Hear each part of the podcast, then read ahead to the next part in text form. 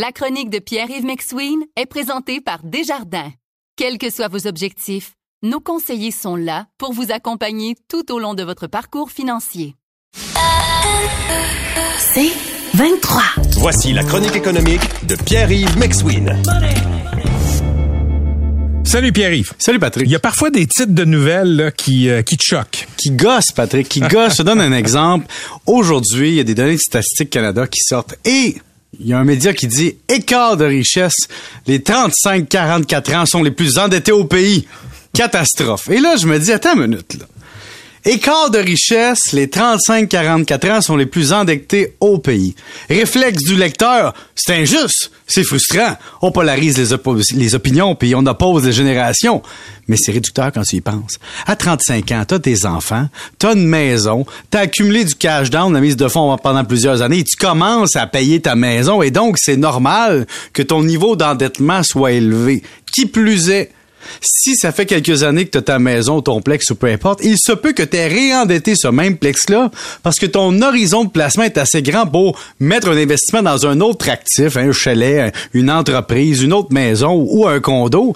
Donc, le cycle de vie fait en sorte que cette différence-là est implicite et la rareté de l'immobilier, en plus des taux d'intérêt bas au cours des années avant les deux, trois dernières, font en sorte que il y a une logique rationnelle à ce que votre ratio d'endettement soit très élevé entre 25 et 44 ans. Alors, ce marketing de la nouvelle polarisante, ça vient me chercher parce que si on réfléchit rationnellement, il faut parler de vraies mesures de- d'endettement ou de vraies mesures de, de, de- de problématiques. Alors, parlez-moi d'actifs nets. Parlez-moi de combien on a versus combien on doit.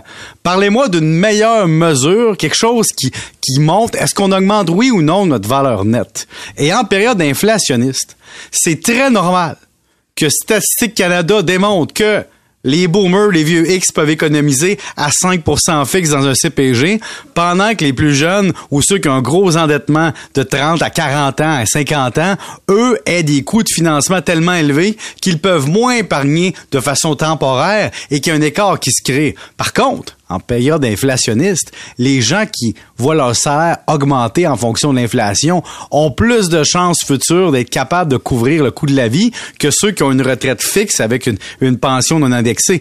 Et donc, faut mettre les choses en perspective. Et d'ailleurs, Statistique Canada le confirme, c'est que bien que la hausse des taux d'intérêt puisse entraîner une augmentation des coûts d'emprunt pour les ménages, elle peut également entraîner une hausse du rendement des comptes d'épargne. Donc, c'est comme un effet de levier logique. Donc, j'aimerais ça qu'on se calme un peu avec les nouvelles catastrophiques épouvantails lorsqu'on parle d'endettement. Le message est lancé. Vous écoutez la chronique économique avec Pierre-Yves McSween.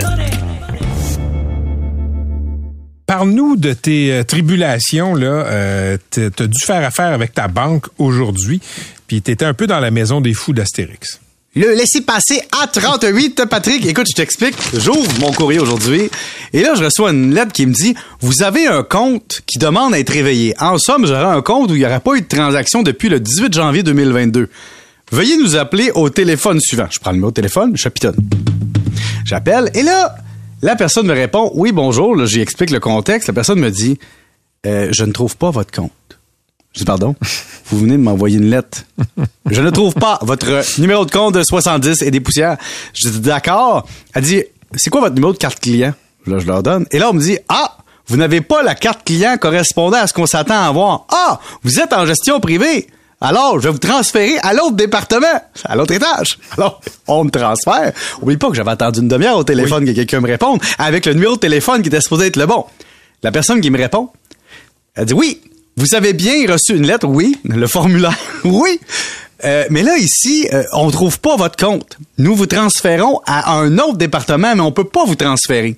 Parce qu'on réalise qu'on n'a pas accès à ça. Donc, vous devez raccrocher. Ça fait 40 minutes, là, je suis au téléphone. Vous devez raccrocher et appeler à tel numéro. Je dis, oui, mais madame. Attends, attends, attends. Le numéro dans la lettre t'appelle, puis deux fois tu te fais dire c'est pas la bonne place. pas la bonne place. Alors, je rappelle à un autre numéro qu'on me donne. Alors, on me répond, et là, on me dit, euh, ve- veuillez me redonner votre numéro de carte. Ça fait quand même quatre fois que je le donne.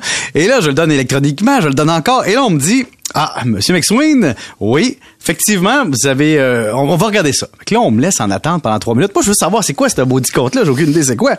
La personne me répond, elle me dit, oui, euh, votre compte est réactivé. Je comment ça, mon compte est réactivé? Je vous demande, c'est quoi le compte? Vous l'avez réactivé. Ah, c'est la procédure. Ben, si je veux le fermer. Ah, ben là, si vous voulez le fermer, c'est une autre procédure. vous devez attendre qu'il soit rouvert de 3 à 5 jours ouvrables et vous déplacer en succursale pour demander un formulaire pour fermer votre compte. Je là, vous me niaisez pour vrai, là. Vous m'envoyez une lettre pour me dire que si je communique pas avec vous, je pourrais avoir des frais, puis que le compte est en dormance. Je vous appelle pour savoir qu'est-ce que c'est ça. Vous me transférez trois fois. Au bout du compte, vous me dites, hey, finalement, là, il est réactivé. Je veux pas le réactiver, je veux le fermer. Ah, ben là, une fois qu'il est réactivé, faut attendre de 3 à 5 jours et vous déplacer en succursale, demander le bon formulaire A38 pour demander sa fermeture. Je dis, hey, c'est, fait que là, Patrick, j'ai perdu plus d'une heure de ma journée pour avoir une information, j'ai parlé à trois départements différents. Deux des départements sur trois n'avaient aucune idée si mon compte existait.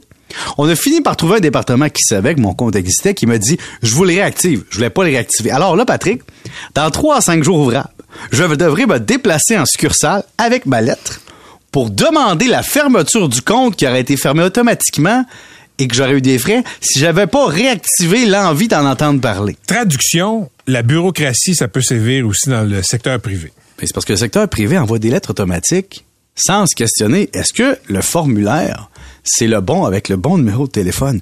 Mais quand tu y penses aujourd'hui, c'est la maison des fous. Hein? On se ramène à l'époque là, tu sais, de mon grand-père. Tu te pointais à ta succursale. Chez Alphonse. Puis, chez Alphonse ou n'importe où ailleurs, il y avait quelqu'un qui te parlait. Et là, tu disais, j'ai tel problème. Et là, tu avais une trame de fond. Ça, c'était évidemment les gens qui taponnent des, livrets de caisse. Et finalement, on répondait à tes questions, c'était fini. Là, aujourd'hui, faut que tu expliques tes problèmes à trois services automatisés, que tu rentres ton numéro de carte trois fois, tu te fasses identifier six fois pour te faire dire dès le départ la chose que tu voulais au début. C'était quoi, Patrick? J'en avais rien à foutre de ce compte-là. Et là, je suis obligé, de le gérer parce qu'ils m'ont réactivé. C'est quand même drôle, hein? C'est, c'est quand même drôle maintenant, mais pendant que tu euh, t'es, en train de te faire référer partout, je pense que tu riais pas tant que ça. Je vais aller à ma succursale la semaine prochaine, puis je vais dire je veux pas le laisser passer A38, je veux le A39. On verra ce que ça donne. À demain, Pierre. Salut. OK, au retour, on s'en va au New Hampshire. Le laisser passer A38. Vous avez le formulaire bleu? Le formulaire bleu Non? Alors comment voulez-vous obtenir le laisser passer A38